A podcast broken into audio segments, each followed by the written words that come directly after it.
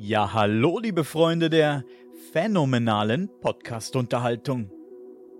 Die heutige Folge sollte eigentlich eine Kommentarfolge werden. Aber wie es manchmal so ist, hat sich unser Gespräch schon nach kurzer Zeit in eine andere Richtung entwickelt. Vor einiger Zeit hatte ich ein, zugegebenermaßen recht unspektakuläres Erlebnis, das mich aber zum Nachdenken angeregt hat.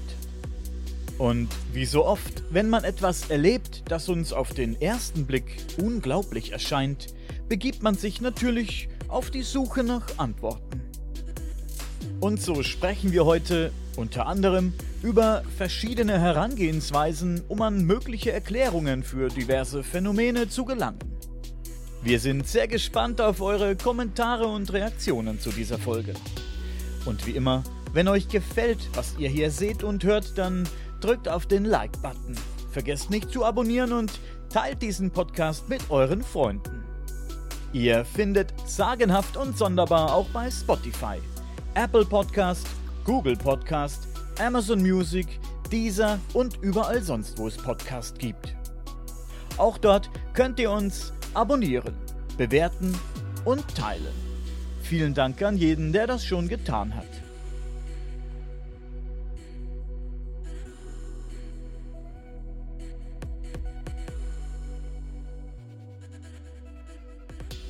Ja, ich habe einen guten äh, Kommentar unserer Zuhörerschaft bei dem Video Erika Heb, Spuk und phänomenale Karma-Auflösung. Hat, ähm, ja, ich denke, den Namen dürfen wir auch vorlesen, wenn er ihn schon benutzt bei YouTube. Hat Michael Werner geschrieben, dieses Das Gefühl geht weg Ding kenne ich auch aus dem Traum.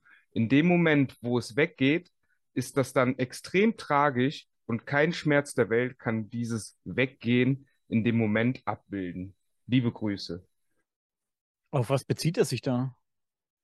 Er ähm, bezieht sich darauf, dass ähm, man die Erinnerungen an die F Erfahrungen, die man äh, machen kann, mhm. ziemlich schnell wieder vergisst und die nicht äh, mit ins Tagesbewusstsein hineinholen kann. Im Traum jetzt, wir sprechen von einem Traum? Er hat es jetzt von einem Traum beschrieben, aber das ähm, gibt es auch bei Astralreisen oder was es nicht sonst noch für Phänomene der multidimensionalen Reisemöglichkeiten gibt. Ich ja, zum Beispiel auch bei schweren, Psy also bei tieferen ähm, psychedelischen Erfahrungen ist das ja auch häufiger der Fall. Aber ich hatte das das erste Mal tatsächlich nach einer Schlafparalyse. Das war so 2011, 12, auch eine richtig heftige Schlafparalyse war das. Da wusste ich auch noch gar nicht, was da mit mir geschieht und was da genau hintersteckt. Und als die dann aufgelöst war, hatte ich auch ganz kurz diesen, man weiß einfach alles, es ist keine Frage offen, Gefühl so, aber wenn man dann wieder zurückkommt in diese Wachrealität, verpixelt das ganz schnell, verblasst und dann ist man wieder hier in diesem. Man weiß dann, dass man es wusste, aber man weiß nicht mehr, was man wusste. Ich glaube, so ähnlich hat es auch beschrieben in dem Interview, ne? Ja, genau. Wenn ich einen heftigen Traum hatte, warum ist das eigentlich so, dass man sich an die Träume nur noch ganz kurz erinnert? Und manchmal ist es aber so, du stehst unter der Dusche und plötzlich dich triggert irgendwas oder tust sonst irgendwas, dann triggert dich irgendwas und dann kommt der Traum zurück. Das ist mir auch schon passiert, dass ich auf einmal alles wieder wusste von dem Traum. Aber warum ist es eigentlich so, dass man, wenn man aufwacht und irgendwas geträumt hat, was Intensives, sich noch ganz kurz daran erinnert und es wird immer blasser und blasser und blasser und fadet aus, sozusagen, und dann ist es weg. Es sind ja. verschiedene Ebenen der Bewusstseinswahrnehmungen. Also, ähm, wenn ich träume, dann bin ich in anderen Sphären unterwegs, wie wenn ich hier mein Leben so normal vor mich hin lebe. Und ähm, da gibt es halt auch, wie gesagt, noch ganz andere Zustände, die man einnehmen kann. Und jeder Wechsel verursacht eigentlich auch, dass man immer das, wo man zuletzt war, irgendwo vergisst. Die Bewusstseinszustände sind das, ne? Da gibt es etliche. Und da kann ich auch ein Lied von singen, ne? Dass man da zack wieder im Wachbewusstsein ist und dann vielleicht, mir bleiben immer noch so ein paar Bilder. Also die letzten Sequenzen sind da. Und die kann ich mir dann auch gut einprägen. Also das hatte ich gerade in letzter Zeit öfter. Und dann äh, geht es wieder, zack, richtig ins Wachbewusstsein über und es verschwimmt immer mehr. Und man ist hier wieder in der Realität. Wobei ich aber auch gerade merke, ich kann das tatsächlich trainieren. Also umso mehr ich versuche, mich auch immer wieder dran zu erinnern, was ich geträumt habe, umso präsenter ist mir das dann auch tatsächlich. Ja, kann ich bestätigen. Also wenn man das bewusst macht Und das hat ich trainiere das ja leider nicht so. Aber das stimmt. Die Wahrnehmung wird einfach größer. Die Bewusstseinsräume erweitern sich, genau. Ja. Traumerinnerungen aufzuzeichnen ist auch so eine Sache. Ich probiere es jetzt auch seit einigen Tagen mit einem Diktiergerät, das ich mir extra dafür ange angeschafft habe. Aber ich finde es manchmal sehr schwer zu sprechen, wenn ich gerade wach werde. Ich habe noch alles im Kopf. Man ist noch eigentlich relativ weit in diesem Traumgedächtnis drin. Aber wenn man dann das, das Gerät anmacht und anfängt zu sprechen und das Sprachzentrum schon wieder arbeitet und probiert, das zu formulieren, was man da gerade wahrnimmt oder woran man sich erinnert, das widerspricht auch dem. Da gibt es ja auch diese verschiedenen ähm, Gehirnwellenzustände, wenn man jetzt mit dem EEG guckt, Alpha, Beta, Gamma, Delta und so oder Theta-Wellen und so, ne? dann bist du in verschiedenen Bewusstseinsebenen. Ähm, also relativ hohe, wo du wirklich eine große ähm, kognitive Leistungsfähigkeit hast oder halt so eher niedrige in diesem Hypnosebewusstsein oder halt in diesem Unterbewusstsein. Und ich glaube, das hat auch viel damit zu tun, dann, wie die, die Zugriffsebene ist. Ja, ich habe das auch manchmal schon gemerkt, dass ich mich in manchen Bewusstseinszuständen sehr stark an meine, an, an fast, also gefühlt sämtliche Träume erinnern kann. Auf einmal war das ganze Wissen dort wieder verfügbar. Ich weiß nicht genau, in welchem Zustand ich da war, aber es war schon ein sehr spezieller.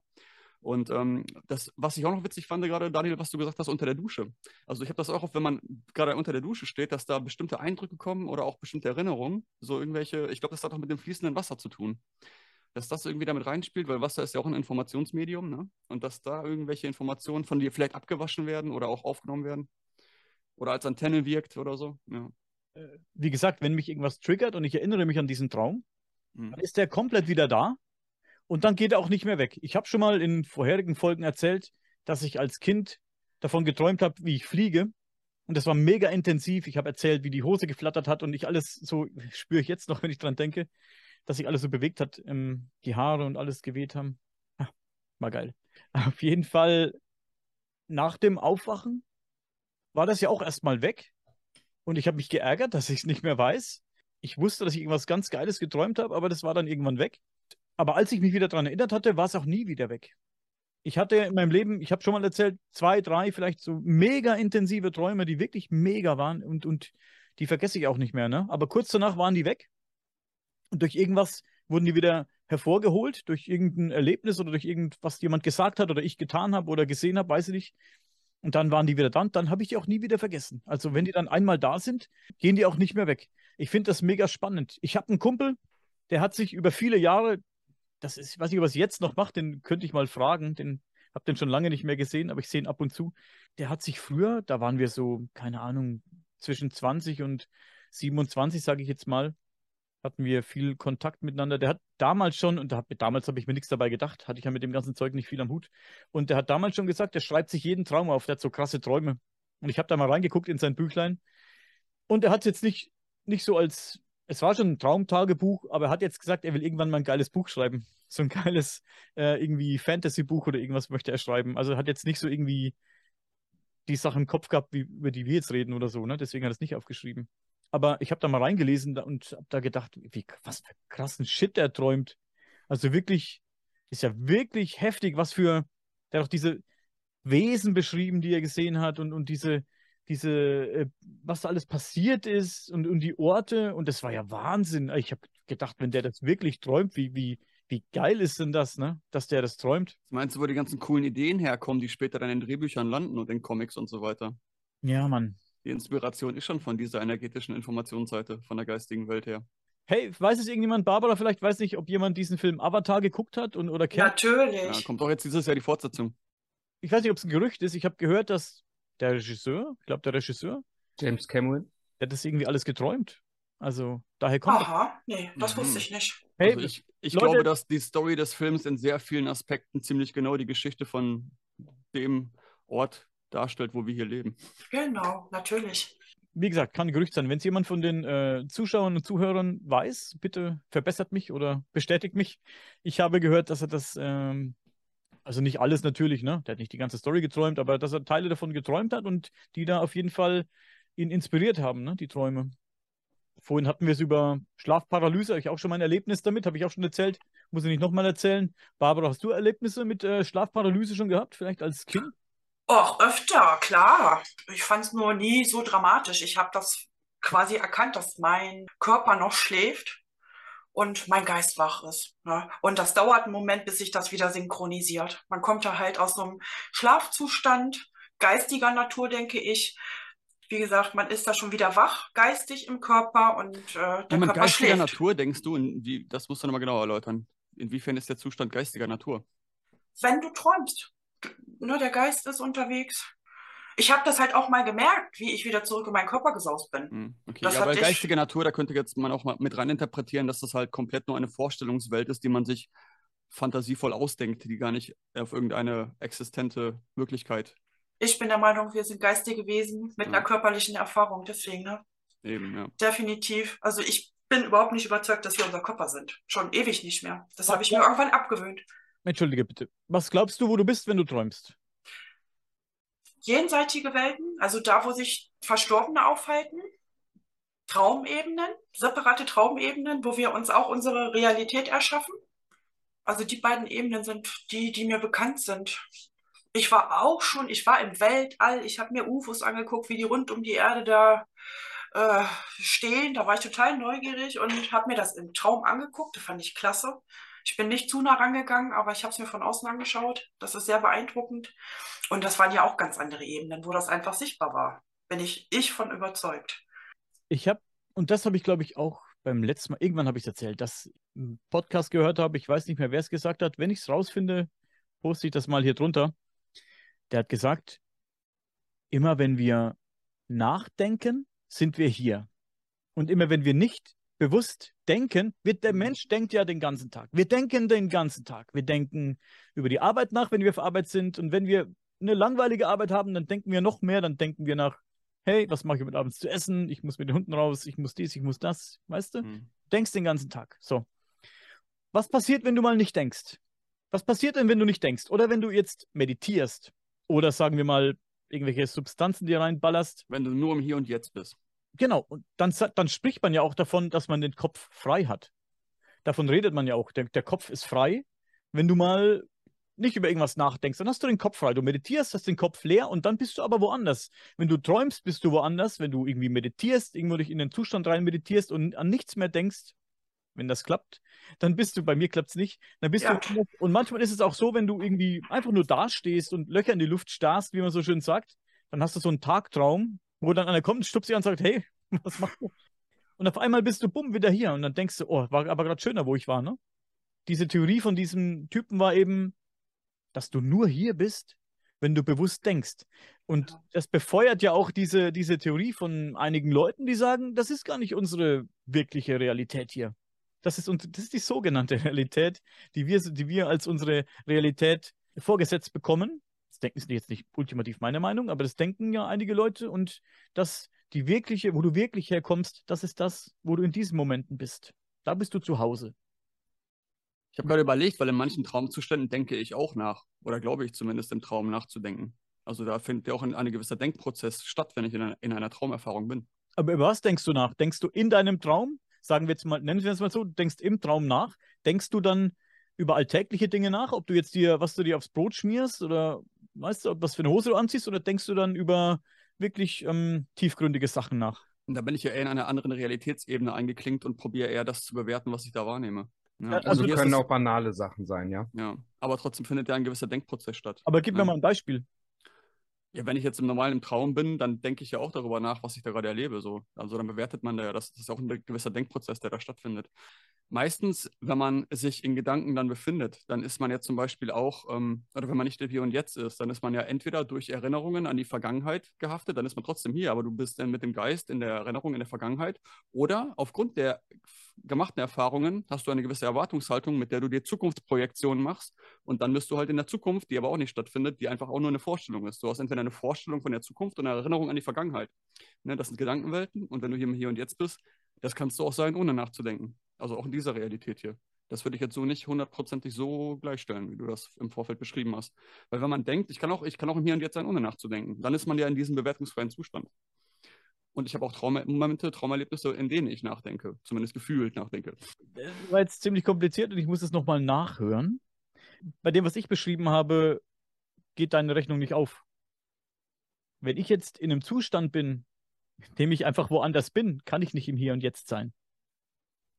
Wenn ich jetzt Tagtraum, wenn ich jetzt vor mich hinträume, ich gucke so ein Loch in die, manchmal starrt man, wie gesagt, so Löcher in die Luft und dann hast du irgendwas Geiles im Kopf. Und das ist meistens nichts Alltägliches. Es ist irgendwas Besonderes meistens. Zumindest ist es bei mir so.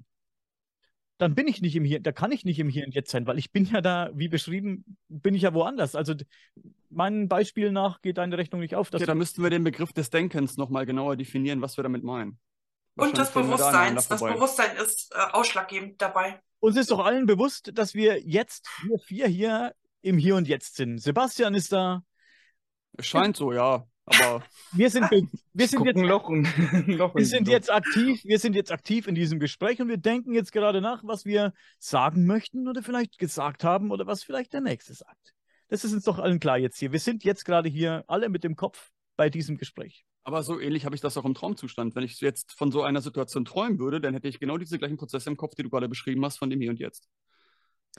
Wenn ich aber nicht mehr in diesem Gespräch bin und leg mich nachher aufs Bett und gucke an die Decke und höre dabei irgendwelche, hm. was ich sowieso nachts immer mache, Meditationsmusik oder irgend sowas, oder ich höre irgendwelche Regenwaldgeräusche und irgendwelche komischen Viecher, die da rumschreien im Regenwald, finde ich geil. Kann ich pennen, weil ich sehr schlecht schlafe.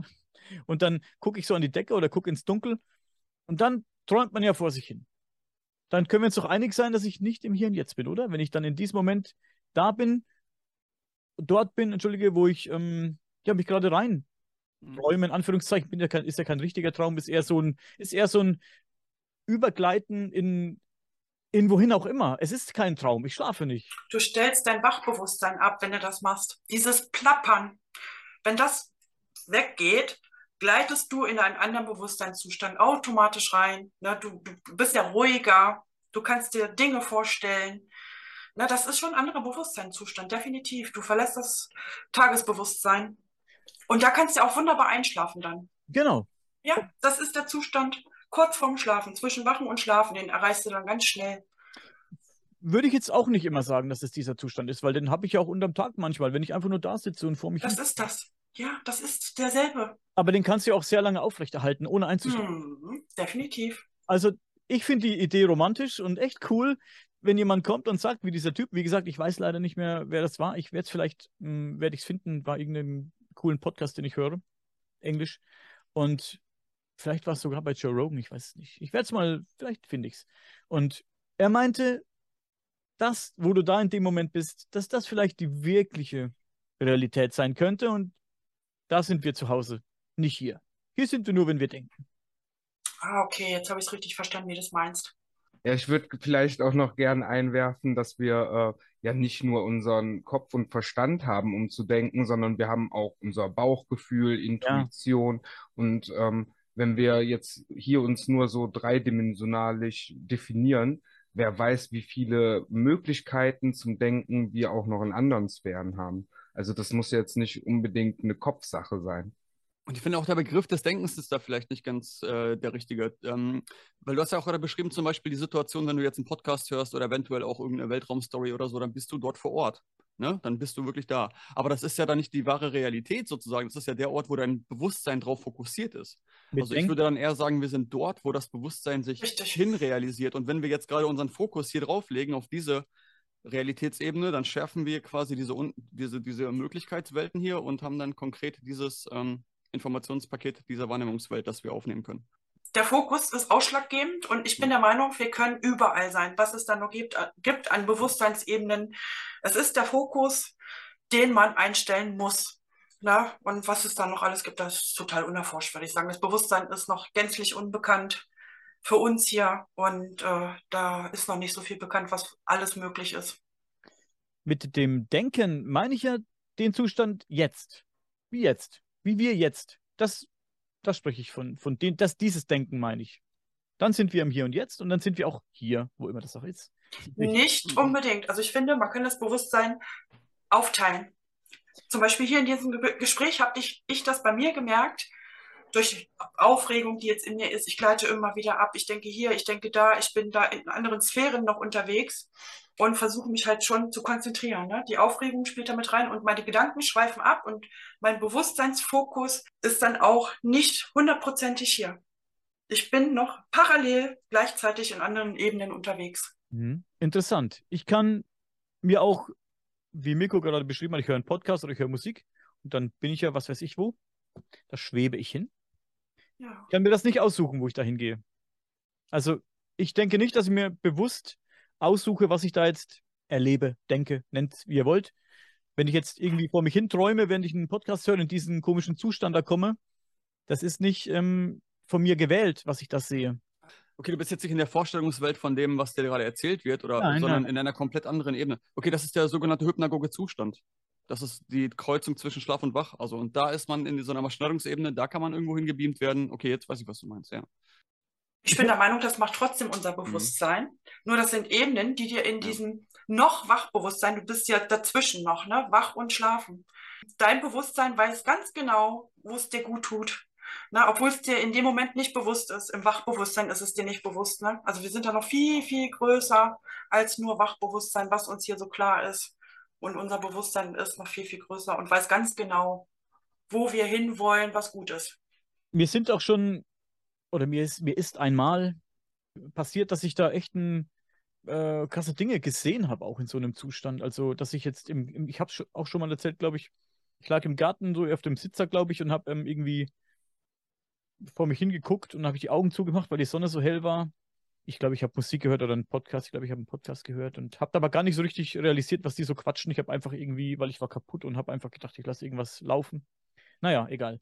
Und guck so vor mich hin, hab die Augen zu und dann scheint ja so die Sonne durch deine Augenlider durch und es ist hell und dann habe ich wirklich, als wäre es eine Leinwand vor meinen Augen und das habe ich dann noch abgebrochen, weil es irgendwie spooky geworden ist.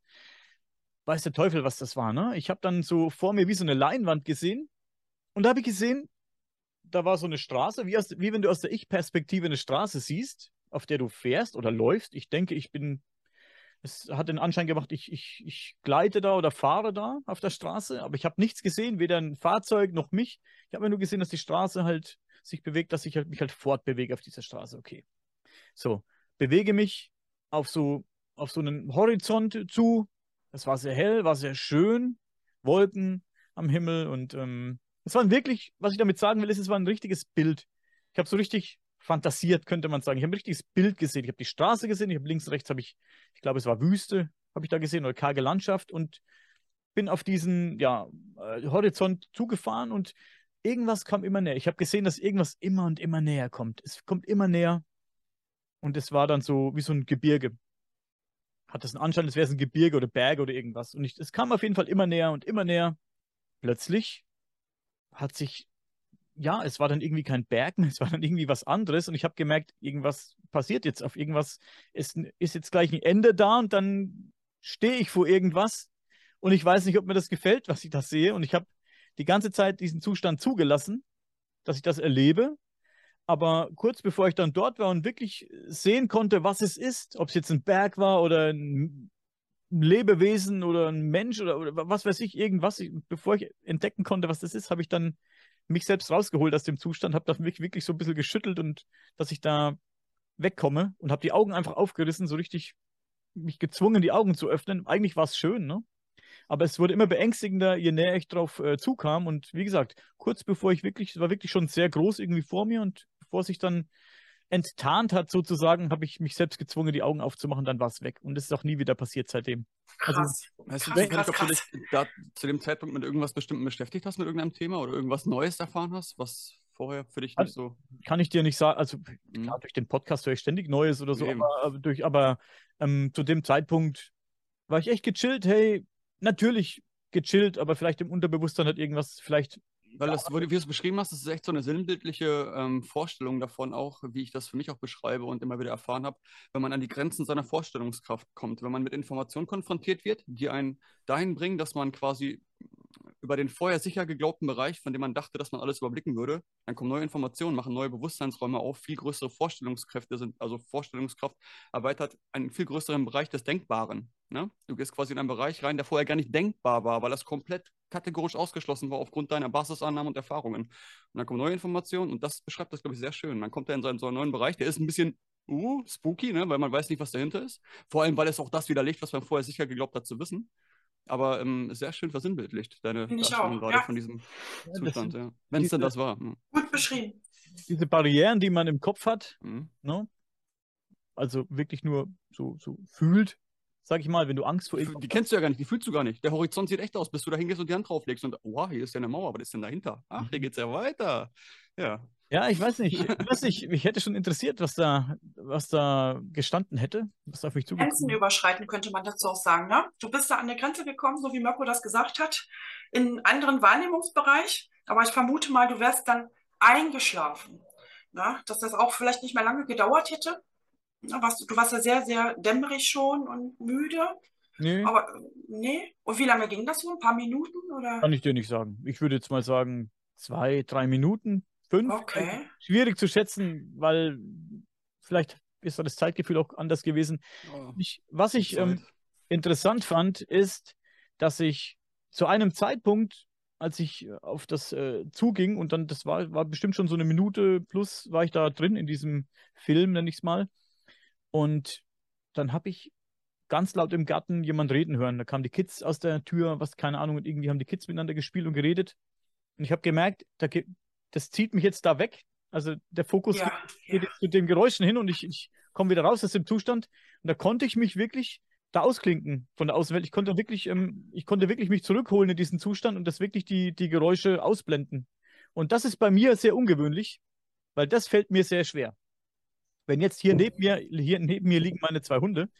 Ich bin die Woche allein, ist keiner weiter zu Hause, die Kids nicht und die Frau nicht. Und hier liegen die Hunde neben mir. Und wenn die jetzt irgendwie bellen und laufen zur Tür, mich macht das schon nervös, wenn die jetzt aufstehen und laufen aus dem Wohnzimmer raus, weil die irgendwas hören. Dann bin ich schon wirklich nur noch mit einem Ohr hier bei euch, weil mich das macht mich schon wuschig, dass die jetzt hier rumlaufen und irgendwas hören, weil dann denke ich, da klingelt es gleich oder klopft gleich einer an die Tür oder was weiß ich. Oder irgendeiner kommt zur Hintertür rein. Wie Und lange ist das ja mit deinem Erlebnis, dass du da auf deiner Liege im Garten lagst? oh, da muss ich schätzen. Wie lange ist das her? Es war im Sommer. Es Hm. war nicht, letzt- es war vorletztes Jahr, würde ich sagen, im Sommer. Ich habe mir fast gedacht, dass das noch nicht so lange her ist. Ich vermute mal, dass deine Wahrnehmung sich gerade erweitert. Das ist gerade äh, so eine Zeit, wo das zunimmt bei den Leuten. Ne, der, der der Zugang ist leichter. Ne, wenn man da das Gespräch mit Erika mit angehört hat, ne, dann wird das ziemlich klar, dass diese andere Energie jetzt hier eine Rolle spielt und das beschleunigt diese Wahrnehmungen. Das habe ich ja bei mir auch gemerkt. So die letzten zwei Jahre habe ich Sachen erlebt, die ich vorher noch nicht erlebt habe. Ne, dass da äh, mit meinem Hund beim Einschläfern, dass ich da was gesehen habe, was aus dem Kopf rausgesaust ist. Mein Kater jetzt auch in einem Traumzustand, luziden Traumzustand, ne, das war auch so realistisch. So, dass ich meinen äh, Hund, meinen Verstorbenen gespürt habe, durch einen anderen Hund, das ist total neu. Ich glaube, das wird, das wird noch ganz spannend, was da so passiert, was möglich ist. Wer weiß. Ich messe dem Ganzen immer nicht so viel Bedeutung bei, weil Das ich, ist auch besser. Weil ich nicht weiß, was es war. Was soll ich mir da den Kopf zerbrechen? Also, ich zerbreche mir schon ein bisschen den Kopf. Also, da bin Ja. ich ganz ehrlich, natürlich sind vor allem bei mir, ich, der, der mega skeptisch all diesen Dingen gegenüber ist, wenn ich dann so, selbst sowas erlebe, das macht mich dann schon nachdenklich. Aber irgendwann höre ich dann auch auf, darüber nachzudenken, weil ich komme ja auf kein Ergebnis. Also, Ja, dann reicht es auch. Ne? Das geht eh nur Schritt für Schritt. Ja, ja, so Spekulation, hier ein bisschen spekulieren mit euch Genau. macht schon Spaß und dann, und dann die, vielleicht, Sebastian hat immer wirklich geile Ideen, was sowas angeht, das, das finde ich geil und ihr ihr beide ist sowieso, also mir macht es Spaß, so eure Meinungen mir zu dem Thema anzuhören, aber hey, was soll ich da großartig mit den Kopf zerbrechen? Ich, ich fände es geil, wenn es nochmal passiert, ich glaube, beim nächsten Mal würde ich nicht ähm, aussteigen. Ich sag mal, du bist ja gerade, weil du dir nicht den Kopf zerbrochen hast, dahin gekommen, ne? Ganz genau, das ist genau der Punkt, um wieder dahin zu kommen, wo wir vorhin waren, wenn du nicht nachdenkst, dann bist du woanders und dann, und dann hey, vielleicht wäre ich irgendwie durch einen geilen Tunnel gefahren und hätte dann irgendwas Geiles gesehen. Das mit dem Messer war auch krass, was jetzt passiert ist. Das fand ich auch sensationell. Ja, das war nicht das Erste, was passiert ist. Hier gab noch was, was komisch war, aber das mit dem. musste erstmal von vorne anfangen. Das hat ja jetzt der Hörer gar nicht mitgekriegt, was wir da Ah besprochen stimmt. haben, oder? Soll ich das mal erzählen? Ja, klar, das ist ja wohl mega geil. Passt das jetzt hier rein? Ich weiß nicht, kannst du mal erzählen. Also, Leute, vor ein paar Tagen bin ich ja auch vom PC weg. Das war ja, fast in der Nacht, würde ich schon sagen, war es. Ich weiß nicht mehr wie, genau, wie spät es war. Auf jeden Fall spät. Ich war sehr müde. Ich fange ziemlich früh an im Moment zu arbeiten. So um halb vier stehe ich auf und kurz vor halb fünf bin ich aus dem Haus. Naja, egal. Bin dann nach dem Video bearbeiten hier in die Küche, wollte mir noch ein Glas Wasser holen und wenn man bei uns die Küchentür aufmacht, Mirko und Sebastian waren schon bei mir. Die wissen ungefähr, wie die Küche aussieht. Du machst die Küchentür auf und dann sind es ungefähr keine Ahnung, drei Meter bis zur Spüle, sowas, würde ich jetzt mal schätzen. So, ne, 2,50 Meter, drei Meter. Sag mal drei Meter. Ist eine große Küche, ja. Ja. Dann ist die Spüle. Spülbecken und rechts daneben so diese, diese Ablagefläche aus Blech und da lag so ein kleines scharfes Messer drauf. Kennt jeder vielleicht, bei uns heißt das Schnitzer, Schnitzerchen. Kneifchen. Kneifchen auch. Kneifchen, ja. Schälmesser. Also ein Schellmesser. Obstmesser, so ein kleines, ne? Ja. Okay, bei uns heißt Schnitzerle, Schnitzerle. Da lag eben dieses Messer, lag so auf der Spüle. Ich laufe in die Küche herein, also ganz normal, Tür aufgemacht und mach Licht an und lauf wirklich einen großen Schritt oder vielleicht zwei Schritte auf diese Spüle zu. War da gut noch zwei Meter entfernt von der Spüle. Und auf einmal denke ich, huch, was ist das? Dann dreht sich dieses Messer wie so ein, ich beschreibe mal das so wie so ein, ich habe es heute schon mal jemandem erzählt, wie so ein, äh, wie so eine Kompassnadel. Hat sich das Messer bewegt? Und man hört das ja auch auf der Blechspüle, äh, man hört das ja, ist ja ein markantes Geräusch, auf der Blechspüle sich was bewegt. Und es hat sich bewegt. Ich würde jetzt mal schätzen, drei bis vier Zentimeter hat sich das bewegt. Also es ist nicht, ist nicht so von A nach B gerutscht, sondern hat sich gedreht wie so ein, das war jetzt der Eindruck, den ich hatte. Es hat sich gedreht wie eine Kompassnadel, aber das war auch sehr deutlich. Also ich, ich konnte es deutlich sehen. So, dann habe ich erstmal geguckt, mein Gehirn eingeschalten und dann geguckt, die Fenster offen sind, habe ich erst geguckt, vielleicht waren die Fenster offen. Als erstes Kommt der alte Skeptiker wieder durch. der kam sofort, der, der hat sofort aus dem Hirn rausgeguckt. Nee, nee, nee, hat er gesagt. Erstmal abchecken, alles hier. Dann habe ich gedacht, vielleicht war eine Maus auf der Spüle. Wissen, wir haben ein altes Haus, hier, wir, wir haben so ein eigenes Haus, das ist so ein altes ähm, Bauernhaus gewesen früher von 1800 Feuerstein. Ja, da ist vielleicht sitzt mal ab und zu eine Maus auf der Spüle, ne? Die kommen da vielleicht irgendwie durch die Hauswände rein, was weiß ich, ne? Keine Ahnung. Obwohl jetzt Sommer ist, da kommen die eigentlich nicht so rein, ne? Auf jeden Fall hab ich keine Maus entdecken können. Ich habe gedacht, das Licht ging an, vielleicht ist die Maus dann vom Licht aufgestreckt worden und ist weggeflitzt, hat das Messer bewegt. War nicht der Fall, also war keine Maus oder irgendwas zu sehen. Und ähm, Fenster waren zu. Und dann habe ich mir gedacht, gut, der Luftzug von der Tür. Ich habe die Tür aufgemacht, recht flott. Aber gut, die Tür ist drei Meter weg und dann wäre das schon mal passiert. Und das ist wirklich so, wenn sowas, und da liegt öfter das Messer, ne, oder andere Messer oder irgendwas anderes liegt da, auch leichtere Sachen als das Messer liegen manchmal da, so Plastikdeckel oder was weiß ich, irgendwas. Und das wäre schon auf jeden Fall ein paar Mal passiert. Wenn das der Fall wäre, dass der Luftzug von drei Meter Ja, natürlich. so stark ist, dass er da irgendwas bewegt, das hätte ich schon ein paar Mal erlebt. Also da hätte ich mir keinen Kopf gemacht, dann wüsste ich, was es ist. Ja, jedenfalls, lange Rede, kurzer Sinn. Das Messer hat sich bewegt, hat sich so im, im, im, wie eine Kompassnadel ein bisschen gedreht. Nicht, gar nicht spektakulär, das war mega unspektakulär. Drei, vielleicht vier Zentimeter, jetzt mal so grob geschätzt. Und als letzte Idee hatte ich halt im Kopf, gut, ich bin mega müde, ne? Vielleicht hat mir mein Gehirn einfach einen Streich gespielt. Ich hatte ja schon mal sowas erlebt, sowas komisches. Und das habe ich auch auf die Müdigkeit geschoben. Ich denke jetzt nicht, ich sage nicht, dass ich was Paranormales erlebt habe oder irgendwie hier Telekinese im Spiel war oder wie auch immer man das nennen mag. Da möchte ich noch gar nicht drüber nachdenken. Ich fand es nur mega krass so, weil ich das, ja, so, das kam so unerwartet und passiert dann auch gerade noch mir, ne? Wo ich immer so mir, mir so schwer tue mit solchen, mit solchen Sachen und ähm, ja, Da könnte ich jetzt klatschen. Ich finde das geil, dass dir das passiert ist. Das ist so wichtig, ne, dass da, du da Schritt für Schritt jetzt auch so drangeführt wirst, was da so möglich ist. Und ich Das denke, da brauchen wir gar keine Angst vor haben. Ich bin dabei Dr. Walter von Lucadou, der sagt, wir machen das selber. Unter Umständen. es gefällt mir nicht, wie du das äh, sagst, weil du, du, Okay. du ja schon davon ausgehst, dass mir da irgendwas Ja, in, ja, ja. und den Dinge passiert ist, an die du gerne glauben möchtest. Aber da bin ich noch lange nicht mit meinen Gedanken. Das geht ganz schnell. Nee. Noch ein paar Erfahrungen und dann ist es soweit. das, das sagen Leute schon seit zehn Jahren zu mir. Stell dich hinten an. Aber, aber nein, da bin ich zu rational auch beim Denken und so. Ich, ich weiß, und nochmal, Leute, dann, bevor wieder der Shitstorm kommt oder so, ich, ich möchte das alles. Ich würde würd mir auch, ich fände das cool, wenn das alles sich bestätigt, dass das alles gibt. Spuk, Das ist Poltergeist. gar kein Spuk. Letztendlich ist es gar kein Spuk. Das sieht nur so aus. Ich weiß, was du meinst. Ich, Ja. ich bin auch auf Lukadus Seite, ne? Wenn Ja. es sowas gibt, dann bin ich auf Lukadus Seite, dass das von uns herauskommt. Ne? Teilweise, teilweise. Teilweise. Ja, das Teilweise. muss man auch schon wieder splitten, ja. Aber ja, muss jetzt nicht ins Detail gehen, was das angeht, aber du weißt, was ich meine. Und, und ähm, ich, ich fände das cool und, und wenn sich das bestätigt, hey, das ist alles so und ich wäre der Erste, der sich freut. Einer der Ersten. Aber das, da bin ich noch, und da, da, da komme ich auch nicht so leicht hin. Und da, da will ich auch nicht so Mhm. einfach hin. Das kommt. Und ich finde das super, dass du eine ganz große Masse präsentierst. Die denken genauso wie Mhm. du. Und jetzt kann man deine Entwicklung verfolgen. Du wirst wahrscheinlich derjenige sein, der irgendwann sagt, und es ist so. Pass mal Ja. auf. Glaube ich nicht. Und da wette ich einen Huni mit dir jetzt. Können wir. Du sagst das mal. Ich weiß es. Ich Die weiß es. Sequenz spielen wir später nochmal ein. wir ja. später auf jeden Fall. Wir haben jetzt, also ich weiß nicht, wie lange es dauert. Ich denke mal gar nicht so lange. Noch Fragen? Das war's. Äh, Von meiner Seite aus auf jeden Fall. Das habe ich erlebt. Ähm, wie gesagt, who knows? Was es war, weiß ich nicht. Wollt ihr das andere noch hören? Habe ich auch schon erzählt. Ähm, Barbara weiß es noch nicht wahrscheinlich. Nee, Das weiß ich noch nicht. mach, ich mache eine Schnellversion. Ich saß auch hier am PC, bin hoch, war sehr spät, war glaube ich 2 Uhr nachts, wegen sowas.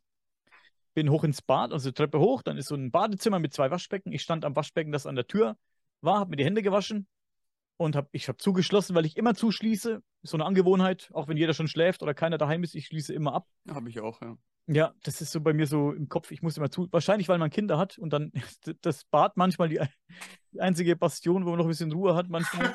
Ja. Aber, oder vor dem Hund. Mein Hund geht mir auch immer überall hinterher. Der, der, die Bulldogge, der kann ich keine, keinen Schritt ohne Hund laufen. Der läuft Ja, jeden Schritt. kenne ich. Und schließe ich auf jeden Fall immer ab. Wasche mir die Hände so im Bad und auf einmal geht gleich neben mir die Tür, also rechts neben mir, vielleicht einen halben Meter, die Tür, höre ich einen Türgriff, der Türgriff geht runter und wieder hoch. Also so langsam, ne? Und wieder hoch. Wir haben so alte Türen, so alte, ja, original, die alten originalen Türgriffe noch drin. Wie gesagt, altes Bauernhaus. Und ich rufe so den Namen meiner Tochter und sage, hey, bist du es? Und ich höre nichts. Und dann trocken mir die Hände ab, schließe die Tür auf, guck raus. Hm, keiner da. Geh ins Kinderzimmer, das ist so fünf, ja, fünf Meter ungefähr vom Bad. Liegt sie im Bett, auf dem Rücken und kreuz und quer im Bettdecke, irgendwie kreuz und quer drüber, schläft. da habe ich mir gedacht, die war es nicht, okay. Geh ins Kinderzimmer vom Stiefsohn, der liegt auch im Bett und schnarcht und kreuz und quer. Und ich denke mir, der war nicht wach jetzt. Das sieht man ja ein bisschen so, ne? Lange Rede, kurzer Sinn. Und dann gehe ich ins Schlafzimmer von uns und die Frau liegt auch im Bett, die liegt auf dem Rücken und, und, und also Fernsehen ist noch gelaufen und so. Die war, also die war auch nicht in den letzten äh, 60 Sekunden wach. Und stand ich so nach und überlegt, was zur Hölle war das? Da ich Unser Kater hat äh, im letzten Lebensjahr, dass er noch bei uns sein durfte, gelernt, an die Türgriffe zu springen und Türen zu öffnen. Hat aber eigentlich nur bei der Küche gemacht, weil er in der Küche wusste, dass es Futter gibt. Und an anderen Türen hat er es nicht gemacht. Da mussten wir den Türgriff immer nach oben drehen, so. Wer Katzen hat, kennt's. Im Endeffekt habe ich es dann auch auf die Müdigkeit geschoben. Ich habe auch, ja, mir auch nicht ewig lang den Kopf darüber zerbrochen. Ich habe mir dann gedacht, ich habe hab mir wahrscheinlich eingebildet, dass der Türgriff nach unten ging. Also so schnell ist ein Kind nicht und so schnell wäre auch meine Frau nicht aus dem Schlafzimmer zur Tür gekommen und wieder zurück, ohne dass man es merkt oder hört, weil wie gesagt, ich habe es gesehen, habe gerufen, habe die Hände abgetrocknet. Es waren vielleicht fünf Sekunden so zwischen Tür öffnen und, und, und dem äh, Erlebnis. Das ist Ja. krass. Und Wann, habe wann war das? hab ich gerade mit, mit diesem Podcast angefangen, glaube ich. Und ich hatte meinen alten Podcast noch, ein anderes Projekt, und das war, das dürfte jetzt so knapp drei Jahre her sein, weil ich noch ein altes Podcast, ein anderes Podcast-Projekt habe. Hm. Hab dann irgendwie gesagt, ich war so der, da war ich aber derbe müde. Da war ich so wirklich in einem, in einem mega müde äh, Modus. Ne? Da war ich extrem müde und habe gedacht, das habe ich mir dann bestimmt eingebildet. Ja. Das kenne ich mit und das habe ich mir eingebildet, genau. Das äh, Ja, ich möchte ist dann die Erklärung, ja. Mhm. ich, Eine andere gibt's nicht. Eingebildet durch Müdigkeit. Wenn das nichts Paranormales war, dann Ja, aber was soll ich drüber nachdenken, was das Paranormales war, weil, weil das kann ich mir ja nicht herholen. Das kann ich jetzt nicht, halt, bleib hier, ich kann mir das nicht angucken, du hast meine Tür geöffnet, geht nicht. Das ist genauso, wenn du da sitzt und dir überlegst, was kommt ähm, nach dem beobachtbaren Universum. Was, was passieren wird, ist, dass du in der Klapsmühle landest, wenn du drüber nachdenkst. Wenn du, wenn du drüber nachdenken möchtest und nicht aufhören möchtest, darüber nachzudenken, dann kommst du in die Klapsmühle oder du arbeitest dich in, in einen Zustand rein oder in, das erlebe ich leider oft, auch hier und Mirko und Sebastian, vielleicht auch Barbara, ihr könnt es vielleicht auch bestätigen. Ich habe schon mit Leuten zu tun gehabt, die sind mega geile Leute, ohne Scheiß, Leute, das sind mega coole Leute, aber die haben sich da so in was verrannt. Das ist schon gruselig. das ist eine Gratwanderung. Das ist immer eine Gratwanderung. Man muss das immer alles in Frage stellen. Ne? Das Gute ist, du kommst ins Grübeln. Das erkenne ich da jetzt dran. Dass dir das passiert ist, finde ich gut, weil du grübelst. Ja, wenn ich nicht grübeln würde, würde ich dieses Projekt nicht machen. Ich grübel über Ganz genau. Ich grübel über alles Aber- nach, über über UFOs und, und Bigfoot und was weiß ich, was ich alles gibt. Ich finde das alles mega geil und das interessiert mich alles megamäßig. Aber nicht zu lange drüber nachdenken, so ob es das. Ja, aber dabei kommt es auch viel auf die ähm, persönliche Perspektive an, wie man das Ganze bewertet, ne? Mit welchen Vorstellungsmöglichkeiten, wie gerade schon beschrieben, wie viel Vorstellungsraum möglich ist für überhaupt Plausibilität. Also die Plausibilität der Geschehnisse ist da gar nicht das Entscheidende, sondern eher die Vorstellungskraft von demjenigen, der es bewertet. Und wie du gerade gesagt hast, ähm, manche Leute, die sind super cool drauf, aber bei manchen Themen haben die sich ultra verrannt, schon voll gruselig. Ey, wie viele Leute würden das über dich oder mich erzählen? Ja, Oh, ganz viele. Natürlich. Immer die Frage der Perspektive. ich hatte ja mal jemanden einen dogmatischen Skeptiker genannt. Und Ach ja. Ach, das steht ja auch noch an. Das ist cool. Das freut mich so, dass du in das Jungs mitmachst. Das finde ich ja geil. Das ist der nächste Schritt. Oh, Spoiler. Ach, Schiete. Echt? Nee, nee, nee, das Nee, hab, nee, das war schon öffentlich, ja. Ach so. Ja, dann ist gut. Aber das finde ich so super, dass du das machst, ne? Das finde ich geil. Ich will das auch mal machen. Eigentlich Ja. auch bei Kai Mügge gerade, weil ich da größtes Vertrauen habe. Den verfolge ich schon so lange. Und ja, da ist was dran. Der Kai weiß, wie ich bin, der Kai weiß, wie ich drüber denke. Ich weiß, man kann vorher immer viel sagen, bla bla bla. Und ich werde auch danach ehrlich sein. Ich werde mit Sicherheit was Geiles erleben. Da bin ich, dessen bin ich mir sicher. Also ich kenne ja auch den Bericht von Thorsten Lesker, ein sehr guter Buchautor, der hat das Buch Paranormales Deutschland geschrieben, ist gerade an einem neuen Buch, das bald rauskommt. Der, er war bei Kai Mügge bei einer Seance, hat mir da so einen Bericht gegeben. Das war ganz interessant. Ich fand das interessant, aber das sind mir zu viele Faktoren. Ich weiß, ich, man will es immer nicht hören und, und Also dadurch, bin, durch diesen Bericht bin ich wieder ins Grübeln gekommen. Ich bin auch super Ja. skeptisch. Das mag man jetzt gar nicht glauben, weil ich ja so rede, wie ich rede. Ja, dann habe ich noch was dazu. Und zwar haben wir ja vor kurzem mit dem Marcel Polter auch gesprochen. Und das ist ja auch ein ähnlicher Fall. Der hat sich ja vorher, war ja, ähm, ich sag mal, in der UFO-Forscherszene sehr hoch angesehen, hat auch viele Vorträge gehalten, äh, viele Interviews gegeben und so weiter. Und dann hat er sich mit einem Themenkonstrukt beschäftigt, das bei einigen Leuten dieser Szene, in der er vorher halt hoch angesehen war, sozusagen, nicht auf, also nicht so auf Anklang gefunden hat, wo, wo man dann auch dachte, wie kann man sich damit beschäftigen? Und das finde ich halt sehr interessant. Er hat ja jetzt da keine neuen Behauptungen aufgestellt oder irgendwie jetzt was ähm, sich selber aus den Fingern gesogen, sondern die vorhandenen Daten und Fakten und Berichte und so weiter ausgewertet und das in einen gewissen Zusammenhang gestellt, auch natürlich nach seiner Bewertung sozusagen. Ne? Aber dass man schon nur aufgrund von dessen, dass man sich mit bestimmten Themen beschäftigt oder die überhaupt für möglich hält, ausgegrenzt wird, ist eine der Grundproblematiken, warum hier vieles schiefläuft. mittlerweile das UFO-Thema. Mittlerweile wird es ein bisschen anders angepackt. Ja. Ich meine, gerade die Leute, die über UFOs reden, die ja genau wissen, wie sich das anfühlt, wenn man ausgegrenzt wird aufgrund von gewissen Meinungen, Einstellungen, Vorstellungen von der Auswertung der Faktenlage, die man sich einfach anguckt. So, ne? Mir ist auch wieder eingefallen, was ich sagen wollte. Gerne, hau raus. Zur ja, Seance mit bei kein Mücke, wenn du da, das Wichtigste ist, denke ich, dass du mindestens die Neutralität erreichst, wenn du diesen Seance-Raum betrittst. Oder ist ja schon Vorgespräch und alles, ne? So eine Runde. Neutralität, das ist das Minimum. Wenn du skeptisch bist, erwartungsfrei. erwartungsfrei, genau, das müsstest du trainieren, bevor du dahin fährst. Dass du das schaffst, weil sonst klappt es nicht. Das muss ich nicht trainieren. Ich habe das, Nein? ich hab das dem Kai versprochen, der Mirko war Zeuge. Ich werde da ganz äh, neutral. Ich werde da nicht, werd da nicht reingehen und werde irgendwelche Fäden suchen oder so. Ja, oder das meine ich, das meine ich. Die geistige Welt merkt das auch, ne? Und dann Ich will es ja erleben, ne? Ja. Also ich will nicht, will nicht äh, da dr- drin sitzen, wir, wir will gucken, werd nicht, kann nicht versprechen, dass es nicht passiert, ne? Dass ich nicht mal irgendwie äh, irgendwo durchlinse oder irgendwie gucke, was zu erhaschen aus Versehen, aber hey, so aktiv werde ich jetzt nicht nach irgendwas suchen. Ich werde das versuchen zu erleben. Ja, ich will es ja erleben. Wir Ja, er hat es ja auch schon gesagt, dass was ganz wichtig ist, deine Einstellung, ne, weil du mit im Zirkel in dem Moment bist und dann ist jeder wichtig, ne, diese Energie, die da aufgebaut wird und äh, das ist wichtig. Und wenn du dir als, versetzt Berge. und wenn du dir als äh, dogmatischer Skeptiker trotzdem wünschst, dass es ähm, so sein könnte, dann ist das eigentlich schon eine super Voraussetzung. Also ich möchte jetzt mal zur meiner und der Ehrrettung desjenigen, der mir das gesagt hat, äh, noch erwähnen, dass ich keiner bin. Und zweitens hat er es wieder zurückgenommen. Hat dann auch gesagt, so, so war es Ah. gar, nicht- so war's gar nicht gemeint. Er. Also es war, er, er hat sich ein bisschen In der Wortwahl vergriffen, ne? Das war ein bisschen zu krass. War Ja. hineingesteigert, ja. reingesteigert und er hat das dann auch zurückgenommen und ich äh, hab, hab, ja, genau, habe ihm ist auch nicht krumm genommen und er mir auch nicht, dass ich so bin, wie ich bin. Also wir haben uns da gut ähm, geeinigt, sag ich mal. Du kannst niemanden wie mich überzeugen, indem du ihm, was weiß ich, was erzählst und, und tausendmal sagst, geh da hin und mach dies und mach das. Wenn ich da nicht hin will, gehe ich nicht hin und wenn ich hin will, gehe ich hin. Und ich weiß, wie ich bin. Ich werde was Geiles erleben, dessen bin ich mir sicher, wie gesagt. Ich werde das auf mich wirken lassen. Aber da kommt kein äh, Danny zurück, der sagt, okay, da ist das Ding, ne? Der kommt nicht daraus. Da kommt Ja, wie, wie hat Morpheus gesagt, es ist schwer, jemandem zu erklären, was genau die Matrix ist. Jeder muss sie selbst erleben. Ja, Mann. Aber hey, will jetzt nicht das Maul so weit aufreißen. Aber ich denke, dass meine Schätzung schon recht gut ist.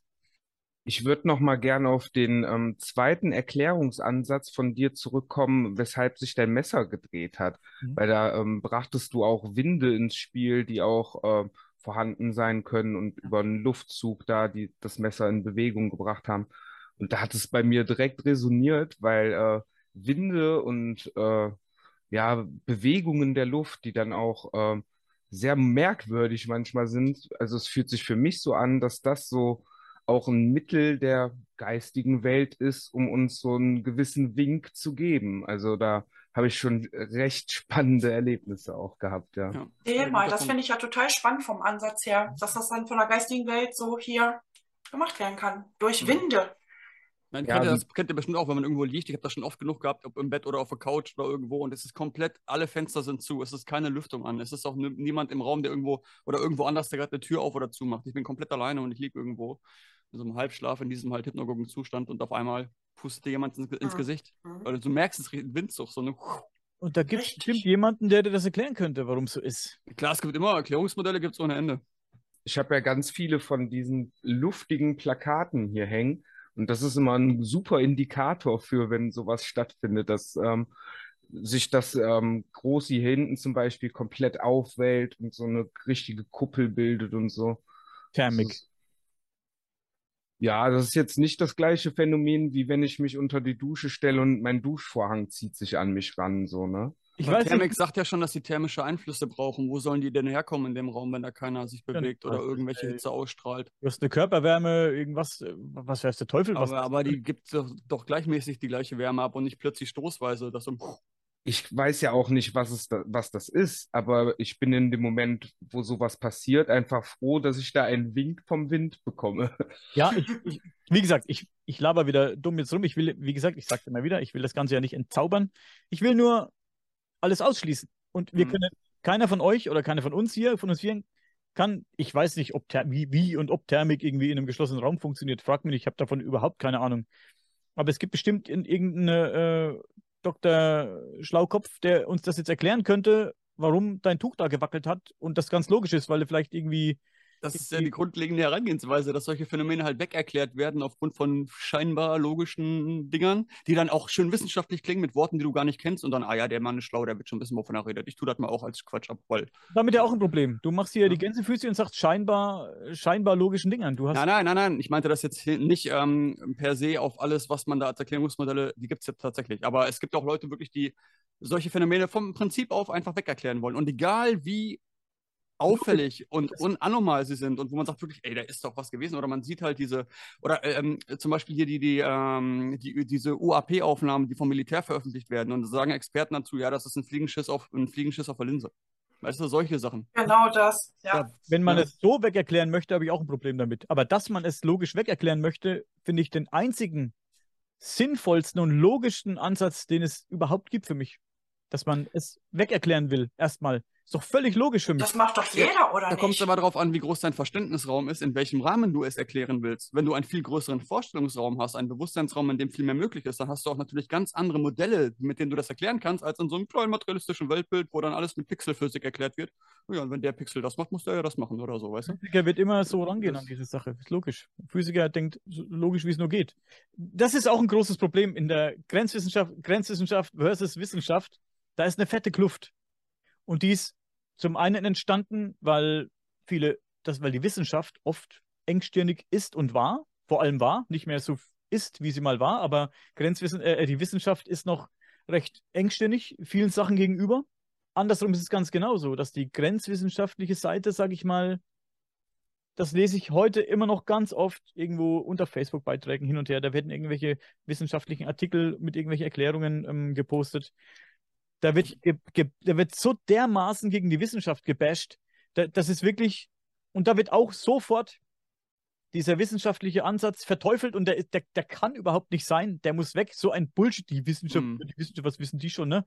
Die versuchen ja schon seit Jahrzehnten die ganzen Phänomene zu, zu entzaubern und hin und her. Ja, natürlich versuchen sie das. Viele wurden ja auch ähm, entzaubert in dem Sinne, ne? Und ähm, Genau. sagen wir mal so, ich würde jetzt gar nicht so sagen, die Wissenschaft und die äh, Paranormpsychologen. Ich würde sagen, es gibt auf beiden Seiten Extremisten. Ja, natürlich. Es ist halt, klar, es ist aber die Sache, dass, dass sich da immer noch, dass da immer noch eine große Kluft herrscht und die wird von beiden Seiten immer noch geschürt. Also die wird immer noch geschürt. Also die, einen- die einen lehnen die Wissenschaft ja Also ich, ich würde mich da jetzt gar keiner Seite zugeordnet fühlen, weil ich probiere auch halt rationale, für mich rationale Erklärungen äh, für bestimmte Phänomene ranzuziehen. Aber meine Rationalität, also meine Denkmodelle und meine Wahrscheinlichkeitsvorstellungen, hat wahrscheinlich ganz andere Spektren oder Basisannahmen oder auch logische äh, Rückschlüsse, die ich dann führen kann, als andere Leute, die mit einem anderen Wissen an die Sache rangehen. Ne? Was nicht heißt, dass es eine besser oder schlechter ist, sondern nur anders. Man hat halt ein Genau. anderes Spektrum an, an logischen, wie soll ich es nennen? Eine Information kommt rein, du hast Basisannahmen, wenn das ist, das ist, das ist, das, das weiß ich, das Gesetz, Thermodynamik so und so, dann kommt eine Information rein, die wird dann durch bestimmte Logikprozesse ausgewertet und dann sagst du, okay, das könnte das Phänomen sein oder das oder das oder das schließe ich aus. Aber das kommt ja nur auf deine Logikbausteine an, welche da angesprochen werden können, auf welches Wissen und welche, ich sag mal, Erlebnisse und Erfahrungen vor allem du auch zurückgreifen kannst. Sehe ich ganz genauso wie du, Mirko. Genau so funktioniert das auch. Ne? Ansonsten macht man sich ja auch was vor. Also jeder Mensch wird erstmal versuchen, das rational zu erklären mit den physikalischen Gesetzen, die wir hier so haben. Und, äh, wenn man das alles durchgespielt hat und das alles ausgeschlossen werden kann, dann fängt man zu überlegen, so wie du, Daniel, mit deinem Messervorfall, könnte es jetzt doch eventuell was anderes gewesen sein. Und alleine das reicht schon. Und wenn du da immer mehr von kriegst, Allein, dass du Na, die Möglichkeit zulässt ja. in deiner Vorstellung. dann wird es immer offener. Die Möglichkeit lasse ich schon ganz lange zu in meiner Vorstellung. Dass es so, ich habe ja noch nie, ich habe ja noch nie ausgeschlossen, dass es derartige Dinge gibt. Noch nie. Never ever habe ich das gemacht. Ich habe noch niemals gesagt, ich glaube nicht, dass es das gibt. Ja. Das kommt in mein So habe ich das auch gemacht, genau so. Du konntest es dir nicht wirklich vorstellen. Ich kann mir alles vorstellen. Ich kann es nur nicht anfassen und kann's nicht, ich kann, kann mir keine beweisen. Vorstellen kann ich mir alles. Hey, keine Ahnung. Hey, ich habe heute einen Dinosaurier im Wald gesehen. Ich glaube, du schwindelst. Aber vorstellen kann ich mir alles. Klar kann ich mir alles vorstellen. Ich kann mir auch Äh, Wirklich, dass du es äh, dir wirklich vorstellen kannst, dass das Realität sein könnte. Es geht hier um Realität. Natürlich kann ich mir vorstellen, dass das Realität sein könnte. Das ist ein Dinosaurier, echt? Okay. Ich rede jetzt doch nicht vom Dinosaurier, ich rede von diesen Phänomenen. Ich, von diesen ganzen Phänomenen rede ich. Das, natürlich kann ich mir das vorstellen. Ich kann mir das alles vorstellen. Ich kann mir so vieles überhaupt nicht vorstellen. Und, Und ich bin schon lange dran an vielen Thematiken. Ja. Das fällt mir teilweise so schwer, als ich mich jetzt mit Erika Heb unterhalten habe. Na, die ist da so viele Jahrzehnte drin. Teilweise ist es schwer, ihr zu folgen, wie sie das sieht. Mhm. weil sie schon ganz andere Denkprozesse äh, gehabt hat über so viele Jahre, die hatte ich noch nicht. Und dann folge ihr mal, dass du sie wirklich verstehst. Ne? Das ist ein Prozess. Man muss sich da schon irgendwo reinhängen. Und äh, das geht nicht von heute auf morgen. Und es ist auch nicht so oberflächlich, wie du das jetzt beschreibst. Ne? Das geht viel tiefer alles. Irgendwann kann man sich wirklich vorstellen, das war ein Geist, zum Beispiel mit dem Messer. Ne? Äh, Wie gesagt, Aber die dann- Erfahrung. aber dann, wenn man so tief drin ist, läuft man auch Gefahr, dahin zu Ja. kommen, wo ich vorhin gesagt habe, dass man Genau. in was verrennt und dann in, deiner Vorstell in deinem Vorstellungsmuster überhaupt nichts anderes mehr vorkommt. Und, und das ist, Gefährlich. wo ich mit Schwarz-Weiß-Denken ist immer scheißegal, in Ja. welche Richtung. Deswegen sage ich ja Extremisten auf beiden Seiten. Das habe ich Mhm. gesagt. Das ist genau das Ding, ähm, was ich jetzt bei vielen Ghost Huntern erlebt habe oder bei, bei UFO, UFO-Forschern ähm, im Laufe der Jahre, die sich das so dermaßen verrannt haben und, und das kann nur noch so sein, weißt du? Und dann Ja. das ist Kacke, was du machst. Ich denke, ich würde es nicht sagen. Will ja kein- 99,9 Prozent sind ja wirklich erklärbar. Das ist wirklich so wie bei dem UFO-Phänomen. Das ist so ein geringer Prozentsatz, der da wirklich interessant ist. Ja. Ne? Ja, das Und deswegen verstehe ich dich. die so tief in diese Themen reingehen, die können sich dann auch nicht mehr vorstellen, dass es irgendeine rationale Erklärung dafür gibt. In deren Vorstellungsrahmen ist dann hauptsächlich irgendwas, das muss ja sowas sein. Also ich kann mir auch eine Sache nicht vorstellen und das ist, ich kann mir echt nicht vorstellen, warum einige Leute nicht, sich nicht vorstellen können, dass das vorstellbar ist. genau. Da gerät man dann nämlich auch hin. Wenn man sich geöffnet hat für gewisse Phänomene, äh, da wird es normal, darüber nachzudenken und sich das vorstellen zu können.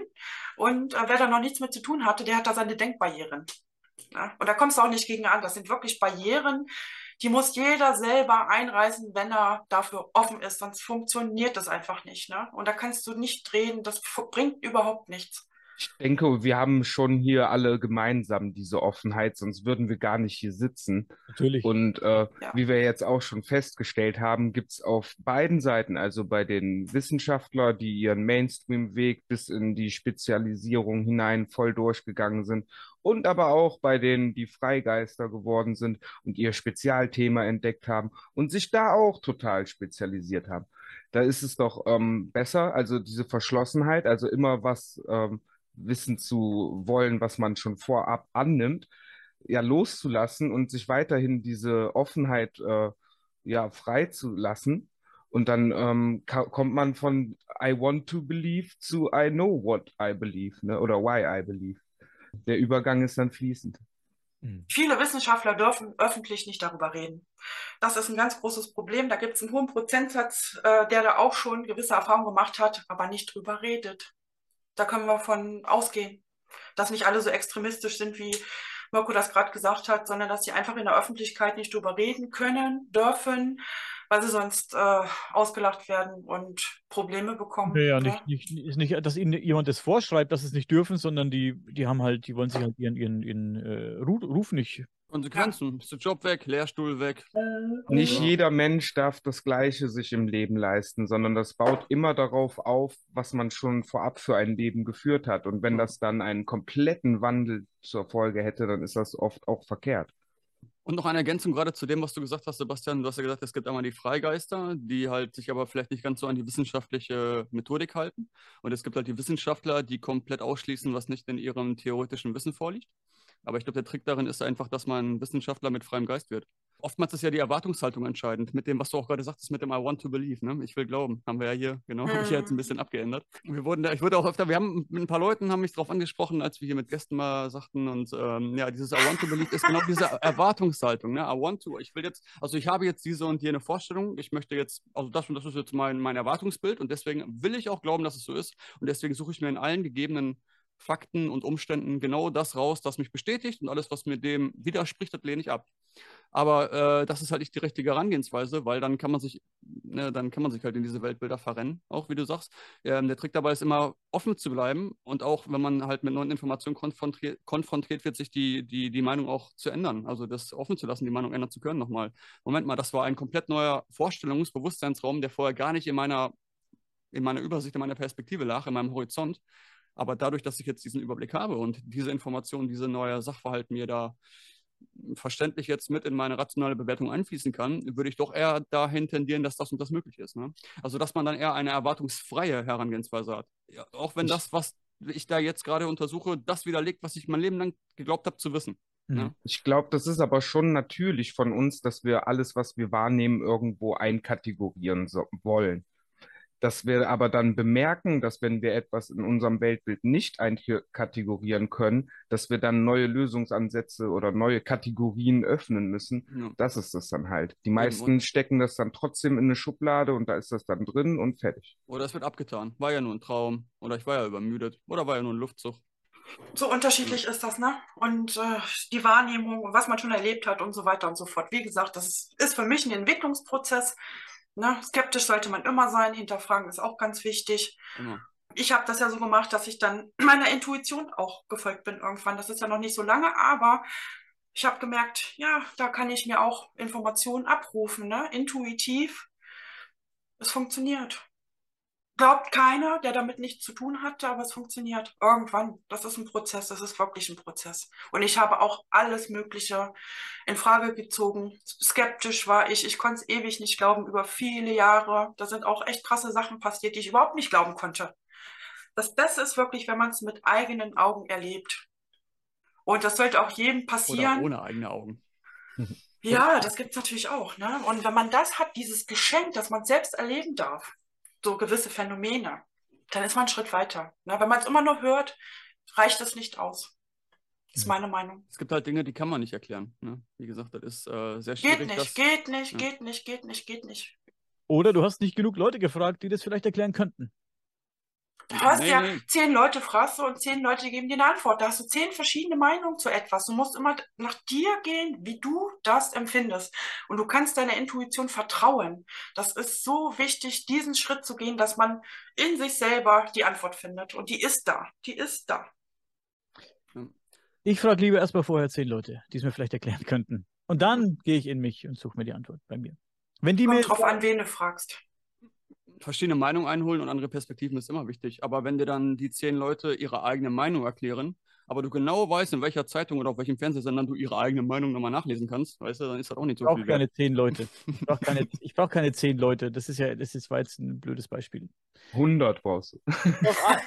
Nein, hey, wenn sowas passiert wie bei dir mit deinen Tüchern, du holst dir eine, der sich auskennt mit dem Thema, mit ob Thermik in, in, innerhalb dieses Raumes funktioniert und ob das mit deiner Körperwärme was zu tun haben könnte. Und wenn der mir das logisch erklärt, warum soll ich dann sagen, nein, nein, ich will aber glauben, dass es ein Spuk war und deswegen möchte ich jetzt, äh, fuck it, fuck, verpiss dich. Ich will, ich will, Ich will aber glauben, I want to believe, das machen wir nicht. ja, Wir warum, warum, und warum- unseren Glauben nach unserem Wissen auslegen. Nimmst du, wenn Das jetzt jemand kommt und sagt dir, hey Sebastian, ich kann dir genau erklären, wie es passiert ist. Du lagst, wie lagst du da? Wie hast du da gesessen? Oder wo hast du gesessen und wie und was? Tücher sind sehr leicht. Ja, es gibt halt gewisse Erkenntnisprozesse, die außerhalb unserer drei, dreidimensionalen Wahrnehmung sind. Und wenn man sich da auch hineinfühlen kann, dann entwickelt man auch irgendwo so eine Art Blick zurück. Also das hat, man kann es ja nicht jetzt erklären, weil das äh, ist nicht erklärbar, aber man weiß irgendwo in einem drin, woher das kam. So. Das meinte ich gerade. Das meinte ich Ja. gerade, weil du kannst alles, jeden Vorfall irgendwie wissenschaftlich erklären. Jeden einzelnen. Du wirst kein, nichts finden, was dir nicht irgendjemand erklären kann. Nichts. Da gibt es Du nichts. wirst sogar zig Erklärungsmodelle finden. Ja. Deswegen musst du deinen eigenen Weg gehen. Das ist ja das Wichtigste, Ja. seinen eigenen Weg zu gehen, sonst kommst du nicht von der Stelle. Und da sind auch ganz wichtig, eigene Erfahrungen zu machen, weil es ist immer noch ein Unterschied, als ähm, wenn man jetzt einen Sachverhalt aufgrund von erklärter Logik oder erklärten Zusammenhängen versteht und dann sagt, ah, okay, ich verstehe das Prinzip, oder ob man es wirklich selber erfahren hat, selber erlebt hat auf einer gewissen Art und Weise und dann weiß, ah, so funktioniert der Prozess. Das sind noch zwei ganz verschiedene Verständnisebenen. Mein Ansatz war nur, kommt jetzt einer, der sich damit auskennt und stellt mir das sogar noch nach, wie das funktioniert. Und ich kann es mit eigenen Augen, beob Augen beobachten. Nehmen wir Dann das glaube ich es trotzdem ihm nicht. Ja, und da haben wir das große Problem. Ja.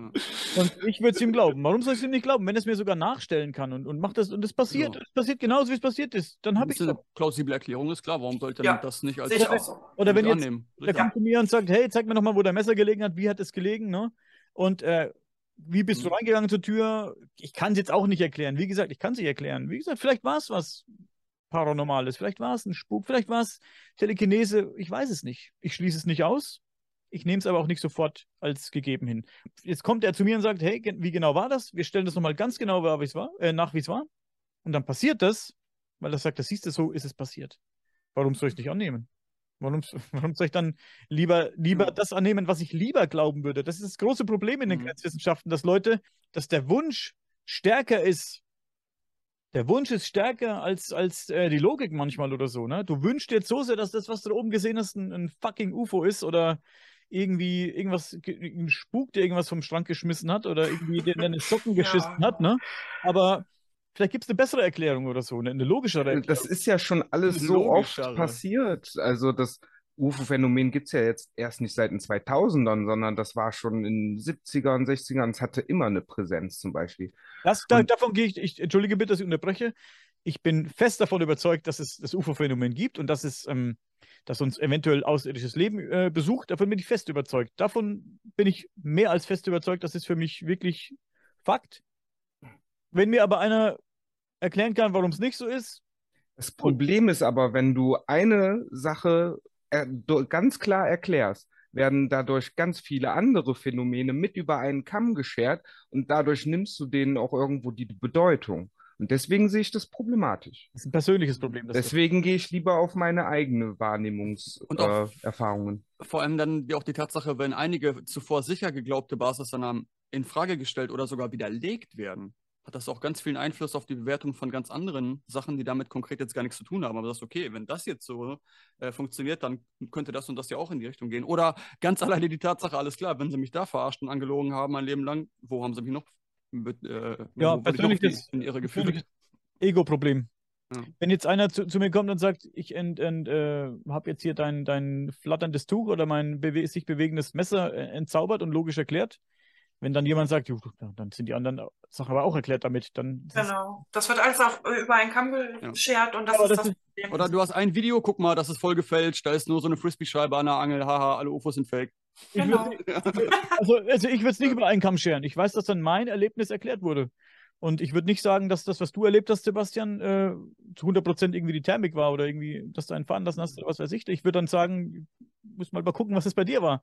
Vielleicht war es ja was Krasses. Ich nehme mich da auch gerne dann zurück. Ich meine, klar, ich bin immer schon meinen eigenen Weg gegangen und versuche über meine Wahrnehmungen mir selber die Welt zu erklären. Aber ich hänge halt irgendwo an dem großen Ganzen und da ist es mir auch wichtig, dass ich nicht wie in Vergangenheit auch schon äh, gesehen und beurteilt halt so Phänomene dann ähm, ganz schnell abgetan werden können. Das darf man auch nicht. Ich weiß, ich weiß, was du meinst. Das darf man auch nicht. Man darf in es beide Richtungen. schnell abtun. Es geht in beide Richtungen, ganz genau. Ich finde die Vorstellung sehr cool und sehr interessant, dass das alles, dass das, das alles gibt, diese ganzen Phänomene, dass das alles, ähm, ich kann mir das vorstellen. Ich kann mir auch vorstellen, dass vieles eben nicht gibt. Und für mich ist immer Anfassen wichtig, selbst erleben, anfassen und ähm, dann, Vorstellungen kann man selten anfassen. und dann, wenn ich es erlebt habe, fange ich halt an zu arbeiten. Und dann muss ich, und dann muss ich sehen, was übrig bleibt an meiner, an meiner, an meiner äh, To-Do-Liste, an meiner, meiner Liste, die ich abgearbeitet habe. Und wenn dann am, am Ende was offen bleibt, das mir keiner erklären kann, dann kommt äh, das ins Spiel, wo es interessant wird. Mach, mach dir Ja. doch mal eine kleine Rechnung auf. Wissen ja oder wir glauben ja, das Universum ist unendlich. Jetzt versucht dir diese Zahl unendlich mal irgendwo greifbar zu machen. Und sie- ist keine Zahl. Ja, aber es ist ungreifbar. Darauf wollte ich halt hinaus. Es ist äh, übertrieben hoch, jetzt sag ich mal. So, und jetzt wissen wir auch, dass wir von dem, was wir wahrnehmen können, nur 5% wahrnehmen. Da sind also 95%, die dann noch draufkommen. Das heißt, du musst dieses unendlich nochmal hoch äh, 100 oder so nehmen und dann ähm, kannst du dir mal Hoch vorstellen, wie viel es, ja, unendlich hoch unendlich, kannst du dir mal vorstellen, wie viel es da noch zu entdecken gibt, so, ne?